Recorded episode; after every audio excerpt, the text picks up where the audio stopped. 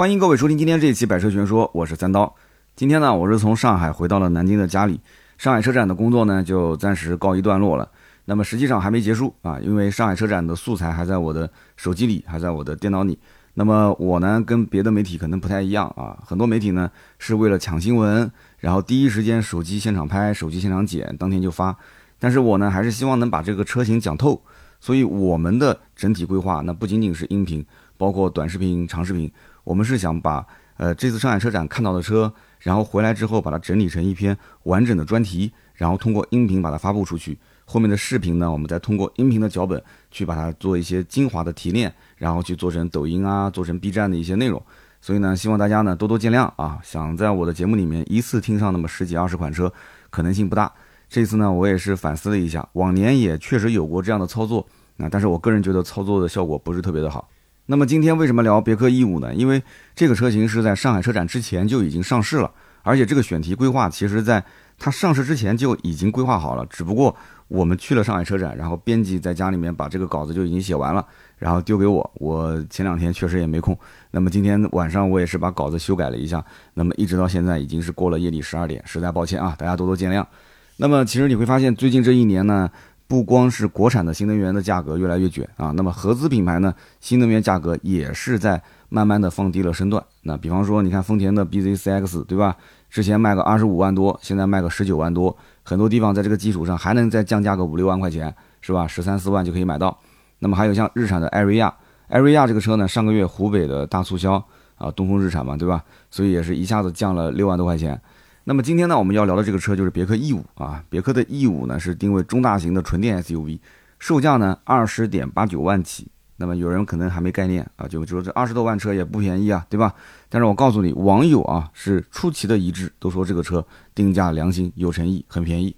那么真的是这样的吗？啊，我们今天这期节目就好好的聊一聊别克 E 五的这个价格到底贵不贵？这个车子到底有哪些亮点？那么你要买的话还要注意哪些问题点？到底什么人适合？呃，什么配置该怎么选？那么首先呢，我们先说一下别克的 E 五这个车的定价到底贵不贵？那我直接说结论啊，确实不贵啊，挺便宜的。那我首先问你一个问题啊，如果买合资的燃油车，你会拿别克去对比什么品牌？我想无非就是大众、丰田、本田、日产，对吧？就这些车，德系的、日系的。那么你放眼整个二十万级别的合资的纯电的 SUV，这个市场当中你可以选什么车？啊，你除了看别克 E 五，你还能选什么车？那日系的话，我给你举几个例子啊。日系你可以看三款车，本田的 E 冒号 NS 一，很多人都没听过这个名字，我也不知道本田是哪个领导拍的版。怎么取了这么个名字？一冒号 N S 一，丰田呢？哎，丰田也很有意思啊，是个验证码 B Z 四 X，哈 B Z 四 X。那日产的名字稍微正常一点，叫艾瑞亚啊，艾瑞亚。那么本田的 E N S 一是什么车呢？其实这个车呢就是一个 X R V 的油改电。那么 X R V 油改电之后卖多少钱呢？卖十七点五万到二十一点八万。那么很多人都知道 X R V 是什么车？是个小型的 S U V。所以说你花个十八九二十万去买一个小型 SUV，还是个油改电，那有人讲它有优惠啊，我们先不讲优惠啊，就是厂家敢定这个价，我觉得就是把我们当韭菜了，就这么简单。很多人说我都没听过这个车啊，我觉得没听过就对了，因为本田自己他都不相信这个车能卖好，所以说本田都不愿意给这个车做广告。这个车型呢，我觉得完全就是为了。纯电为了新能源而去做新能源的这么一个车，就是过来打酱油的啊！领导安排的任务啊，主人安排的任务罢了。那么我们再讲丰田的 BZ4X 这个车型呢，是定位中型 SUV，那么车长呢不足四米七，轴距呢是二八五零啊，因为电动车呢它整体的轴距可以拉长一些嘛，对吧？那么起售价十九点九八万起。其实一开始 BZ4X 的定价是比较贵的，要去到二十五万才能买到一个中配。那么最近呢，因为大环境都比较卷，对吧？然后再加上它的库存压力，然后开始啊有大幅的降价，降到了十九万九千八。但是呢，我听说这个车现在又降了啊，降到了十三四万。那么降完之后，是不是销量就瞬间啊就立马立竿见影？其实也不是啊，降完之后仍然，据我了解，这个这个销量也不是特别的好啊。那么这个车子卖的不好的原因呢，我觉得主要有三点啊。首先呢，丰田是过于相信了自己的品牌力，过于自信，那么还是按照燃油车的思路去卖，也就是价格高，配置低。那么你想想看，在现在电动车整体大环境配置都普遍高的情况下，而且现在环境又这么卷，同时现在就算是合资品牌，你像大众的一些车型，它的基础配置也不低。大众已经很抠门了，基础配置也不低。那丰田我觉得还是可能过于相信自己的品牌力了啊，这是第一点。那么其次就是有车主啊买完之后也反映，在零到四摄氏度的条件下，BZ4X 的续航达成率只有百分之四十八。那么你可以参考像特斯拉 Model Y 四驱版本，它的续航的达成率可以到将近百分之七十啊。那么奔驰的 EQA、大众的 ID.4 这两款车也能做到六成以上的表现，其实都已经很一般了。但是丰田是属于一般的水平线上，呃，再往下调一点啊。那么同时在低温的环境下，它的快充的速度也非常的慢啊，这也是很多车主吐槽的点。所以说，怎么讲呢？就这三个点吧。所以导致丰田一开始做。这个电动车呢，自己很自信啊，然后呢，车主买完之后呢，也是冲着丰田的口碑，结果用下来之后发现，嗯，好像还是需要要调整啊，还是需要要比亚迪再助力一下啊。那么再讲日产的艾瑞亚，这个日产呢，也是一个自视清高的主，说实话，一个紧凑级的纯电 SUV 啊，它的定价要定到二十八点四八万起，它的车长才四米六出头，对吧？轴距两米八都没到，价格我觉得真的是太虚高了。其实我觉得这个车子呢，它并不差。艾瑞亚这个车子呢，目前如果要能给到一个丰田 BZ4X 的降价幅度，就是官方先降，降完之后经销商再给上个五六万的优惠，那我个人觉得这个车销量还是会有的。啊，这个车子呢，应该就是底子还是挺好的，但是就是价格太虚高了，端在那个地方，对吧？那么你想想看，日系的纯电 SUV 这个车，首先颜值是比 BZ4X 要好看很多，不管是外观还是内饰啊，的确原创设计，而且呢。我觉得整体来讲，不管是做工材质还是你的第一印象，看上去它是有设计感的。那么，并且日产你要知道，我曾经节目里面说过很多次啊，日产在纯电的技术上它是有积累的，它不像丰田，丰田其实做混动做燃油，但是纯电的技术它其实没有什么积累。我曾经在节目里面也说过，日产是所有的日本汽车企业里面唯一一个很早很早就坚持要走纯电路线的车企啊，不是说全系走纯电啊，就是至少这条路我要坚持往下研发。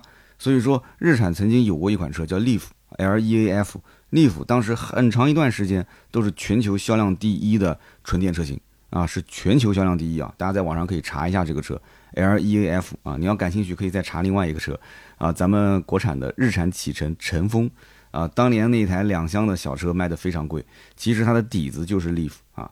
这么插个题外话，那么我们还是回到今天这台车上来讲。好的，那么日系我们讲完了三款车是吧？那么德系这边呢？如果你只要买合资，只要买个二十来万的这样一个电动 SUV，好，德系这边你要看大众的 ID 系列，肯定是跑不掉的嘛。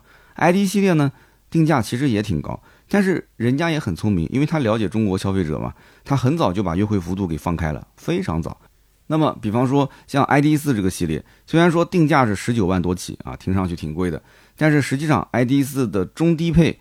优惠完落地的价格也就是十六万左右，对吧？它裸车价也就可能在十四五万上下，所以说它的销量主要还是靠优惠啊，优惠大了之后就上来了，销量不小。那么上汽大众的 ID.4X 加上一汽大众的 ID.4 Cross，一个月啊加在一起能卖个四千多台车，四千多也还可以了啊，在合资的纯电 SUV 里面算卖的还挺好。但是呢，ID 系列呢也只有 ID.3 和 ID.4 这种小一点的车，便宜点的车卖的还不错。那么同样是中大型 SUV 的 ID.6 销量就比较少了，为什么呢？因为首先它的定价比较高，落地都要在二十五六万，这还是结合优惠之后啊，二十五六万。所以说这个大家也不傻，二十五六万、三十万，那这种我能选的太多太多了。那么好，我们现在再回头来看合资品牌中大型 SUV 别克 E 五啊，我们刚刚前面说的最多也就是中大型，对吧？就是刚刚讲的这个呃 ID.6。那么其他的都是一些紧凑型的，甚至一个小型的 SUV，它都敢卖到二十万出头，哎，你说夸张不夸张？那么中大型 SUV 别克 E 五长宽高是多少呢？四千八百九十二，一千九百零五，一千六百八十四，轴距两千九百五十四毫米，接近三米。所以呢，跟日系比，那大的根本就不止一圈了，我觉得大了至少两圈以上。那么跟德系比，我觉得也就是比 ID 六的轴距稍微短了十一毫米。但是它的车长啊，一五的车长还是比 ID 六的车长要长十六毫米，就这么一个尺寸。那么 ID 六 X 是个七座嘛，别克 E 五是五座，那我感觉就有点像什么，有点像汉兰达跟冠道之间的竞争关系啊。那么 E 五跟 ID 六 X 这两款车如果对比的话，那我觉得就是啊，一个是大两房，一个是小三房。哎，这个台词怎么这么熟悉啊，对吧？那么更重要就是什么，别克 E 五比大众的 ID 六 X 起售价要便宜五万块钱。非常夸张，起售便宜五万块钱啊！那么说完了合资，有人讲说，那你再对比对比国产呢？现在国产的新能源卖的也很好啊。好，那国产呢，我们就不多聊，我们就说一个大家都很熟悉的比亚迪啊。比亚迪的价格应该还不算贵吧？啊，走性价比的路线。比亚迪卖的最好的是什么车？是宋，是不是？宋 Plus。那么二十万的纯电 SUV，你也只能看到宋 Plus EV，就是在比亚迪的体系里面啊。那么你想上混动，好，把混动放进来比，那么就看看这个唐 DMI，或者是看看这个护卫舰零七，对吧？唐的兄弟车型，也就这两个车。那么你再往上看的话，唐 EV 的起售价要二十八万多，而且对比唐的尺寸，其实别克的这个一五车长还比它长二十二毫米，轴距更是比它多了一百三十四毫米。而且你要知道，唐 EV 它还不是比亚迪最新的一三点零纯电平台，而这个一五呢是通用最新的奥特能纯电平台。那底粉你不要喷我啊，你可以举几个例子，你说说这个唐 EV 好在哪儿，对吧？你可以在评论区我们友善交流，好不好？因为我现在都害怕底粉了。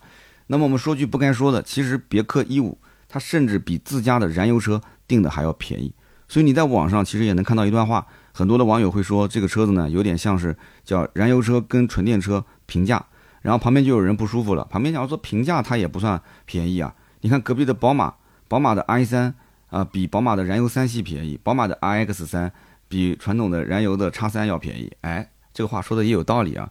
但是我告诉你，其实别克这次是自己给自己狠狠的扇了一个耳光啊！真的是狠起来连自己都打。你这么看啊，花二十来万，你可以买到别克的哪些燃油的 SUV？那么昂科威 S 定价二十点九九万，昂科威 Plus 定价二十二万五千九，这都是起步价哦。这两个车都要比一五小不少，你要搞清楚。更夸张是什么？别克一五的尺寸其实跟二十九点九九万起售的昂科旗应该讲非常接近了，只不过。这个一五它不是个七座，对吧？昂科旗是有七座的。那么别克一五五的车长比昂科旗啊稍微短了一点，短了九十九毫米，这不是一点了，短了十公分。但是你要知道，轴距比昂科旗要长啊，长了九十一毫米，所以它的内部空间理论上来讲，甚至是优于昂科旗的。但是呢，最后还是要说一下价格，它的价格啊比昂科旗便宜了九万。那有人讲说昂科旗还有优惠呢，好，就算优惠，再给你优惠个六七万块钱，可以了吧？它还要便宜个两三万，对不对？再加上你想 E 五，它有更好的内饰设计，有更丰富的功能和配置。那么我们讲说，呃，别克自己打自己的兄弟，这就算了吗？我告诉你，不仅仅打自己的兄弟，他连大哥都打。他的大哥是谁呢？其实我不说，你应该也猜到了，凯迪拉克嘛。凯迪拉克的锐歌跟别克的 E 五这两个就是兄弟车型啊。你要如果不想买个方向盘跑偏的车，对吧？你就不行换个壳子嘛，就买个别克 E 五不就行了嘛，对吧？售价要多少钱呢？凯迪拉克的锐哥要售价四十三点九七万起，所以说真的就是半价。你想想看啊，同一个平台都是中大型 SUV，只不过他们单电机一个是放在前轴，一个是放在后轴，相当于前驱和后驱嘛。但是别克 E 五它比锐哥真的是便宜了整整一半的价格啊，兄弟！你说这个价格你让凯迪拉克的锐哥怎么卖？除非你封锁我们所有媒体人的消息，不要说这件事情。但凡说出去的话，我相信很多人看完凯迪拉克可能转手。就可能去别克 4S 店再看一眼了。你说凯迪拉克一个标在电动车领域它能值二十万吗？对吧？那我们这其实也只是开个玩笑话啊。真正你要去看凯迪拉克锐歌的人，可能还真不是我这样的一种想法。他会觉得说，那我不仅仅是标啊，你看这个车它是精装修啊，啊它的用料、它的质感、它的外形设计，我就是喜欢，是吧？觉得就是比啊别克的 E 五要强不少。但是呢，我告诉你，网友是怎么调侃？网友说别克 E 五就是凯迪拉克锐歌的青春版。哎，青春版，年轻的时候嘛，对吧？他他年少无知，方向盘还不至于跑偏。我觉得这个形容还是挺贴切的啊。那么最后呢，一句话总结，这个别克一五呢，相当于是二十万的定价，三十万的尺寸。那即使目前没什么优惠，在合资的 SUV 里面，呃，也算得上是有性价比了。那么我们再讲别克一五这个车子到底啊，它有哪些亮点？其实定价良心，我相信很多人也看到了。亮点无非啊，就那么几个。第一个呢，尺寸跟空间不多说了啊，刚刚已经说的很透彻了。二十万出头，基本上合资的里面你去找一找啊，就合资里面的 SUV 的纯电，基本上尺寸就没有比它大的。那么就算尺寸跟它差不多的，实际上价格也没它便宜啊，就这么简单。那么有人可能会讲了啊，尺寸又大，价格又便宜，那这个车有没有一种可能性，就是它的入门的定价其实是一个盖板啊，就是什么配置也没有？我跟你讲，还真不是啊！你去看一下配置表，你就知道，其实 E 五的起步还真的是高配，还不算是低配。为什么这么讲？E 五的内饰其实有一个亮点，就是中控台上那一块三十英寸的一体式弧面的六 K 屏幕。各位可以回想一下啊，早在两三年前，其实美系车不仅仅是别克，包括福特，你会发现他们好像对于内饰这一块一直不是很重视啊，反正感觉能用就可以了，就是一个普通的家用车，对吧？屏幕也舍不得给。然后呢，最近两年发现说啊，中国人喜欢屏幕，好，他就给你杵了一个竖屏在那边，杵着一个大的竖屏。其实屏幕是够大，但是呢，第一个不美观，第二个系统确实也不好用。哎，结果从后来你看福特的带鱼屏，再到别克 E 五的曲面屏，然后再加上他们的车机系统再进行升级。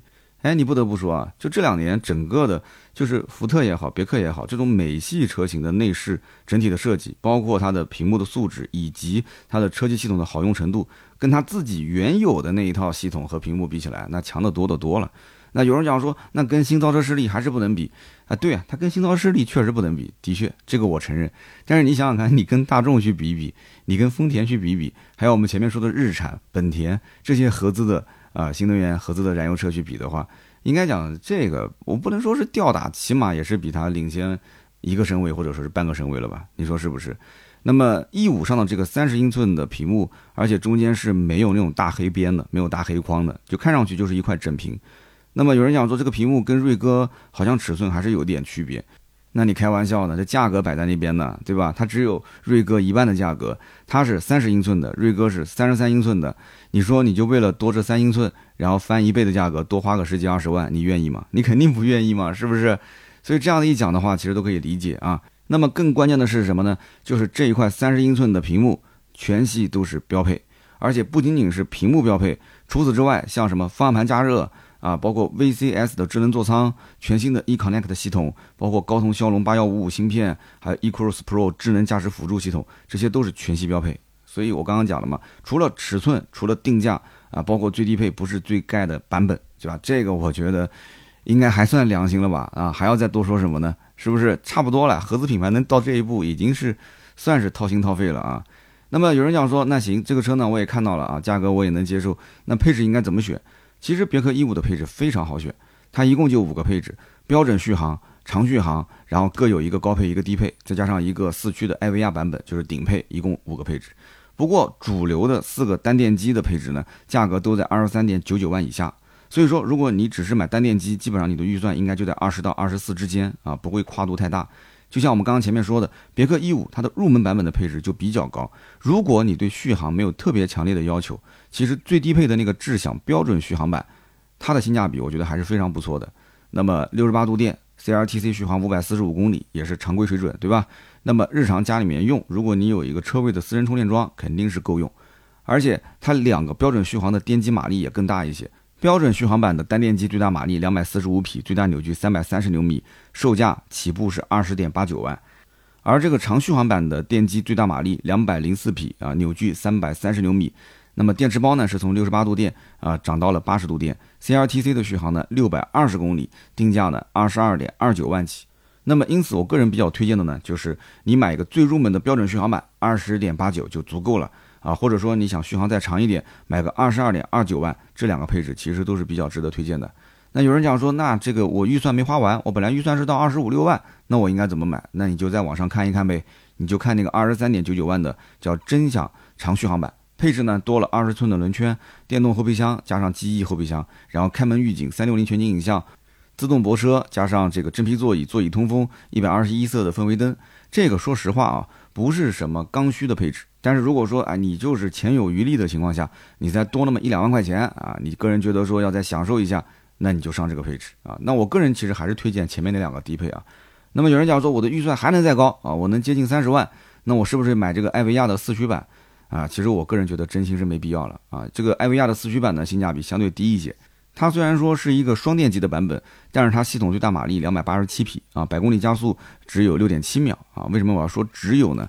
因为你放眼整个市场，你会发现二十七点八九万它的定价就显得性价比真不是很高了。毕竟二十五到三十万这个区间，那其实可选的电动车就非常多了，是吧？而且很多都是三秒俱乐部的成员，所以我个人觉得别克 E 五最值得入手就是那么两个最低配的版本，标准续航和长续航的。如果你稍微有点钱，买个长续航的高配就可以了，好吧？那么我们讲这个车适合什么人买呢？啊？那其实二十万这个价位能买的电动车已经非常多了，像 smart 精灵一号、极氪 X 这种啊，最近这几天还是比较火的，在网上热度非常高的精品小车。那么也有像比亚迪的汉 EV、深蓝的 S L 零三这种比较高性价比的中型的中大型的轿车。但是二十万你想买一个纯电 SUV，而且还是合资，真的在市场上可选的不多。有人说为什么我一定要合资呢？哎，这个话你还真别说。那有一些人他之前本身开的就是合资品牌的车，他可能就是别克的老车主，他现在正好想换一辆电动车，他去店里面做同品牌置换呗，这种一定是有的嘛。那么还有一种呢，他比方说就是不相信那些什么新造车势力啊、新品牌，他觉得说这个售后将来可能没保障。就像有一句话是这么说的嘛，叫做终身质保啊，它也许只是企业的终身，不是你的终身，不是车的终身。哈哈。但是你像别克，对吧？你可能车子用坏了，车子用报废了，那这个品牌都还在，是不是？所以怎么讲呢？就是别克 E 五呢，我个人觉得这个车子如果要讲缺点，那我个人觉得缺点呢，无非就那么几个。第一个，外形内饰整体设计还是有很重的燃油车的影子啊，完全没有摆脱之前燃油车的这样的一个设计风格。那么第二个呢，就是别克 E 五的整体动力，我个人觉得啊，规划的还是比较保守啊，就连双电机的这个版本呢，百公里加速也就是六点七秒。当然了，这个话分两头讲啊。这种把电机的功率相对调低一点呢，也是为了照顾续航啊。但是照顾续航呢，你就牺牲了动力，这是取舍的问题。那么其次呢，就是虽然说一五的智能化的这个有，但是呢速度不够快。那比方说你如果选装了这个高阶智能驾驶辅助 Super Cruise，那么暂时呢还不能用，你要等到今年的年中才能开放使用。那么目前你想市面上。用北斗卫星啊，用这个 L 三级的智能驾驶、激光雷达的这种，可以实现 NCA 的城市智能领航，这种车其实已经有很多款了，是吧？所以这一块呢，我觉得速度还是不够快。那么还有呢，就是如今的消费者买电动车，其实消费理念已经是非常明确，而且有很大的一个转变。很大一部分消费者其实买车之前，他就清楚自己买的不仅仅是一辆电动车，更多的是什么？就是它是一个全新的消费体验。这个消费体验不仅仅来自于车本身，你还得有服务啊。是不是车上的功能要最新的，而这个服务一定要跟之前的燃油车体系的经销商的服务是区分开的。那么，如果以现在这个眼光去看别克 E 五的话，那么 E 五这个车当然了，空间大，对吧？性价比高，定价确实合理，配置也不低，它就是一辆标标准准的工具型的电车。这个车的实用性价值很高，但是呢，就没有给人那种打开车门啊眼前一亮的感觉，是吧？而在今后的这个对于车主服务这一块啊，我也不知道，就是说别克是独立的一套服务体系去服务车主，还是说要依托原有的这些啊之前卖燃油车的这个老经销商来进行服务车主？我觉得这是两种完全不同的概念。但是不管怎么讲啊，反正别克 E 五这个产品呢，我个人觉得它给出的诚意真的是很大了啊。那么后续呢，如果在服务上再努力努力的话，那我觉得说不定啊，那今后别克可能能在合资的纯电市场上。闯出一番新天地啊！那么以上就是关于别克 E 五我个人的一些分享啊，感谢大家的收听。那么同时呢，大家对于这款车啊，对于别克做新能源这一块有什么自己的想法啊？大家可以在评论区交流。记得啊，这个要在我的节目的播放页面的右下角点击啊送月票投月票给到我，谢谢。因为月票越多，我的曝光越大啊。月票这个东西是不用花钱的，只要你定时定点的去打卡啊登录就可以了。感谢大家，非常感谢。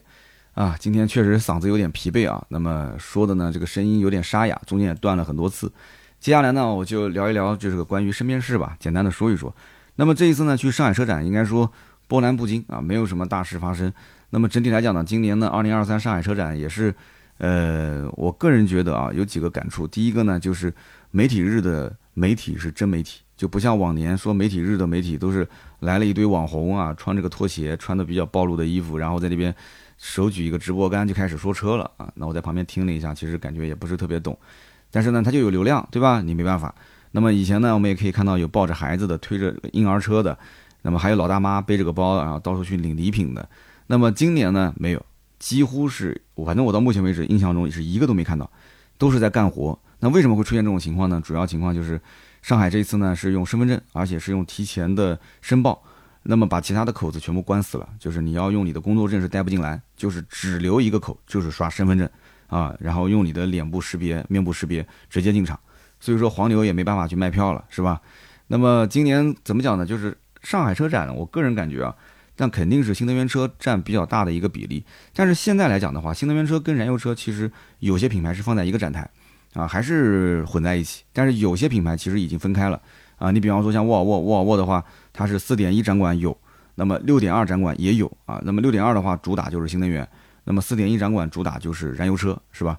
那么今后我在想，是不是上海车展的这个展馆都不够用了啊？如果每个品牌新能源跟燃油车都是两批车型的话，每一家都是拿两个大的展台的话，那就不等于就是翻了一倍了吗？那么这一次呢，新能源其实我个人一开始觉得比较热度高的应该是奔驰的纯电的大 G EQG，但是到了现场看了一下，发现其实热度真的不是那么特别高。包括劳斯莱斯的那个纯电的跑车闪灵，我看现场也是冷冷清清，反正你也是要围嘛，你围起来了我们就不看了。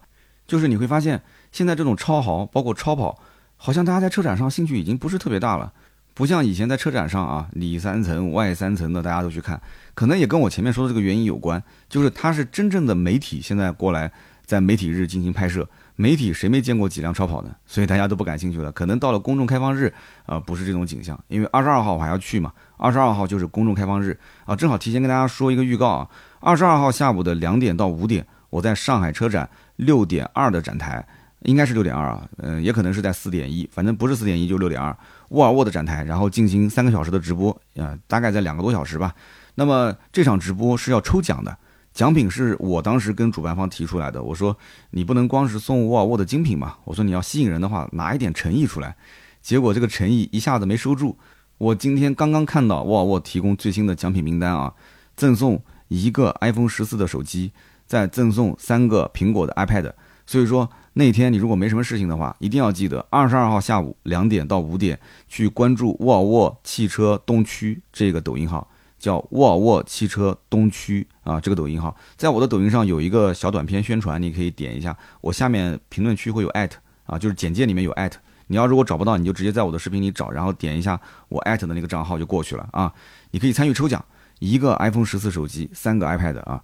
那么我们讲说，这次呢，其实整体来讲的话，就是新能源啊是占到一个主导的地位。然后呢，我个人感觉现场媒体日确实都是媒体。然后还有就是厂家现在也很聪明，为什么呢？因为现在做新媒体啊，其实说实话，大家也都不容易。那么手头有流量的啊，那么现场他们也会有邀约你过来帮他拍拍车。那么重点车型，其实在现场你在第一天的时候会发现有很多台，就是比方讲以前一个车新上市，他甚至还要把它围起来。啊，就算不围起来，它可能只有一辆车，很多媒体就围在一起拍这个车子，啊，里三层外三层，你又拍不好。现在呢，你比方说像这个别克的 E 五，它一下子给你一个四五辆车啊，什么颜色都有啊。比方说你去看那个什么逍客，逍客后来也来了嘛，逍客也是放了两三台车啊。比方说你要看什么什么车型，现场至少个三四台。啊，包括奔驰的 GLC 的这个新款也是啊，放个三四辆。那媒体你可以拍摄，可以拍那儿，可以拍好几个不同的车，颜色你可以拍到，而且各家媒体也可以分散在不同的车上，就不会说太拥挤啊，拍摄的效果不好。那么你要问我说，这次上海车展最火的是什么品牌？我告诉你，最火的就是仰望。仰望火到什么程度？仰望第一天我甚至排队都没排进去，我当时没想着找人，那么第二天后来找了人了嘛，我就稍微那抄近道我就进去了嘛，对吧？那么仰望火到就是你排队至少得排个半个小时到一个小时，你才能进场，这还是媒体日啊！所以我在想，公众开放日那那这得排成什么样子啊？但是仰望这个车子真的，我跟你讲，值得一看，值得一看。而且现场这个仰望 U 八 U 九两台车都是在一个展台，你等于说你只要能进去之后，呃，这这两款不同车型你都可以近距离的欣赏。但是有一点呢，就是说第一个车门不能打开，但是你可以通过车窗看内饰啊。U 八可以看内饰，但是 U 九你看不了，超跑看不了。那么第二个呢，你不能触碰啊，就两台车都是拦起来的，你手稍微碰一下，旁边工作人员就会讲说，哎，对不起，还是蛮客气的啊，但是对不起啊，你这个最好不要碰啊，应该就可能是工装车。那么我跟品牌方也沟通了一下，就是说，主要原因是什么呢？就这个车呢，全国能静态去拍摄的只有一台，而且之前是请了四个比较大的这个网红，然后一天时间，从上午到下午啊，每个人过来，时间非常赶，拍完之后，大家应该在网上已经看到他们的一些评测了啊。就一天时间，那么后面动态的试驾呢，可能要到今年的最早也要到五六月份。那这个车子仰望 U8 的交付要到今年的九月份，试驾车可能也差不多在八九月份，因为仰望是直营店嘛。那么有人讲说，那车展今年今年有没有发生什么突发事件啊？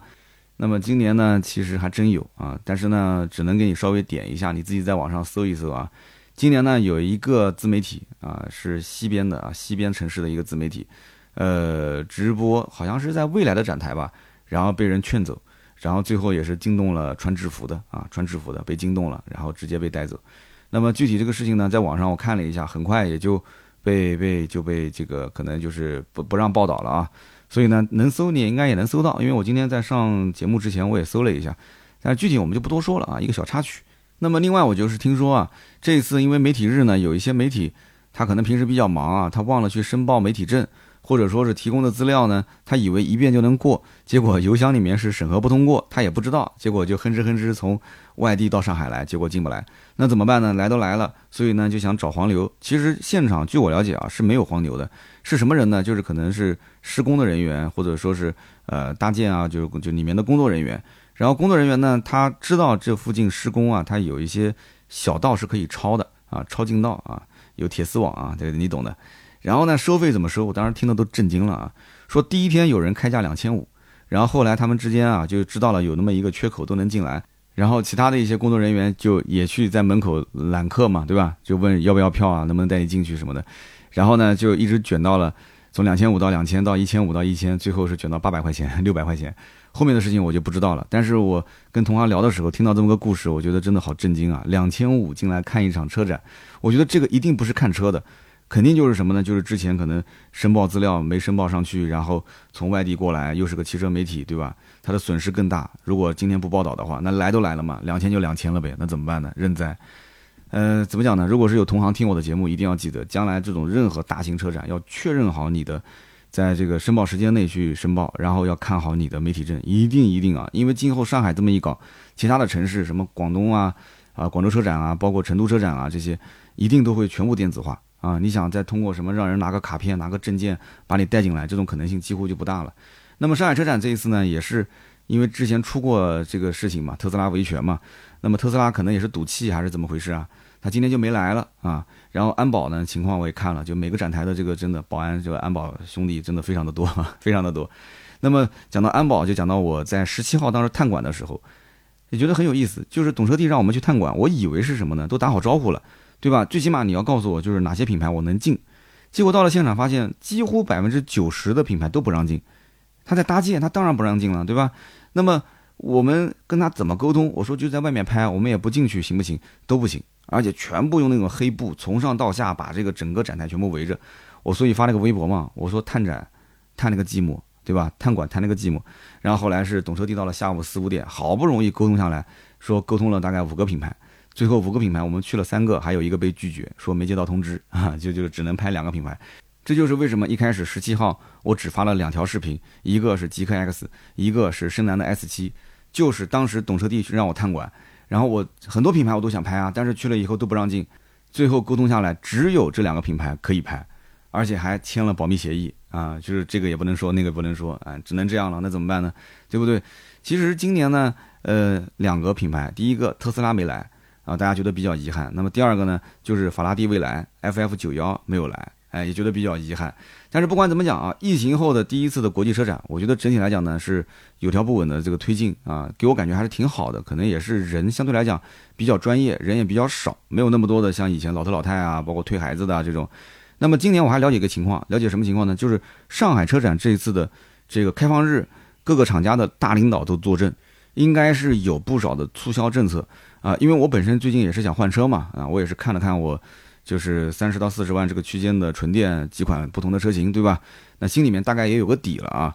那么在了解的过程当中呢，也发现就是车展它在原有的这个相关的权益基础上，额外还会给你再赠送一些权益。那我确实也跟啊某些品牌沟通了一下啊，那发现确实。这个让我也有点心动，就是说，是不是在车展这个时候就把它给定了？其实有的时候想，如果说这个换车的念头已经是出来了，对吧？而且呢，我确实随时也都能换。那车展现场如果再多出一些，我现在算下来的话，大概能多出个，大概能多出个五六千块钱吧。你对于一个三十多万的车，五六千块钱，好像其实我感觉 也是可有可无。但是你将来如果真的没有了，价格又恢复了，因为都是直营的模式。心里面其实也蛮不舒服的啊，所以我纠结一下吧，因为我二十二号还要去一趟上海，做这个沃尔沃的直播嘛。那么到时候看是来得及，我就不行把这个车给定了啊。定什么车，跟大家到时候回头汇报一下。这两天呢，确实也忙啊，我在研究研究，什么颜色啊，这个这个轮毂啊，什么内饰啊，什么选装啊，就买这种新造车势力啊，新能源的车，确实也蛮麻烦的啊，就是要研究很长时间。哎，有的要加钱，有的是不加钱的，然后有的呢。第一天晚上感觉挺帅，第二天想想有点夸张，然后第三天又恢复平静，对吧？啊，所以呢，让我纠结一下啊，金牛座嘛，还是实用为主。但是选车这一块，我可能还是要选稍微骚气一点啊，就是说，因为我换车是希望跟我原先那辆车是有一个质的变化啊，不管是外观设计还是智能化的体验，我都想有一个质的变化，而不是说我去买一些什么随大流的车，或者说买一些，就有人讲说这个你买什么车你是跟着流量走的，哎，你往往我就觉得我小众车难道没流量吗？但是我当年买威马的时候，其实我个人觉得当时的威马算是小众，但是呢，也是新造车市里面，我觉得将来有可能发展还不错的，对不对？小鹏威马嘛，当时未来那时候理想还没造车呢，就理想当时在国外，就国内的理想 ONE 还没上，我买的比较早嘛，对吧？但是你现在来看的话，说，哎，三刀为什么选威马？所以我现在再选这个车，我希望今后不要再出现这个疑问了啊啊！三刀为什么选什么什么车？好的，那么今天就聊那么多啊，这个是身边事的环节。接下来是关于上期节目的留言互动。那么上期节目呢，我们聊的是极客 X。那么很多朋友呢不太赞成我的观点啊，觉得三刀是比较保守，而且三刀感觉好像你怎么回事啊？就是国产车就不能卖的贵一点吗？其实还好，我倒不是说特别保守，我只是提醒大家，就是这台车的骨子里是什么样的一个技术。那么提醒大家，你不要去冲动啊。这个车呢虽然确实不错，很精致，但它不一定适合你啊。如果你是有家有口的。呃，你对车辆的空间，你对车辆的配置，你对车辆的一些，就是可能实用性的需求比较多，那么它可能有一些花里胡哨的功能呢，对你来讲的话，那可能就浪费钱啊。那么有一位听友叫做没心没肺 U 四，他说：“哎呀，我是第一次留言，我听了之后呢，只能说极客 X 不适合刀哥这种金牛座的性格，极客 X 呢走的是精英化的、差异化的路线。嗯，你难道说我就不属于精英吗？啊，对我不是精英啊，我是草根。对对对，他说我不觉得这条路有什么不好的。”他说：“刀哥啊，觉得你还是不要墨守成规了，你的这个思维已经有定式了。你要从年轻人的角度去看。我跟你这么讲啊，我其实觉得这台车买的还真不一定是年轻人。你不信，今后在路上看，这个车将来在路上开的可能是大姐姐啊，甚至你可能都要喊阿姨，要喊姑姑啊，就可能 要喊婶婶，就已经到了这种程度了。我跟你讲，真的，你不信你看呢，我觉得还真不一定是百分百的年轻人。那么下面一位呢，叫做小马快跑零八三。”他说：“刀哥啊，我猜极客的目标就是针对目前结婚率比较低的不婚主义者，那么出生率低的丁克人群，车企也是捕捉到了市场的这样的一个变化啊，不像几年前，哎，大家都是三口之家，甚至四口五口之家，对吧？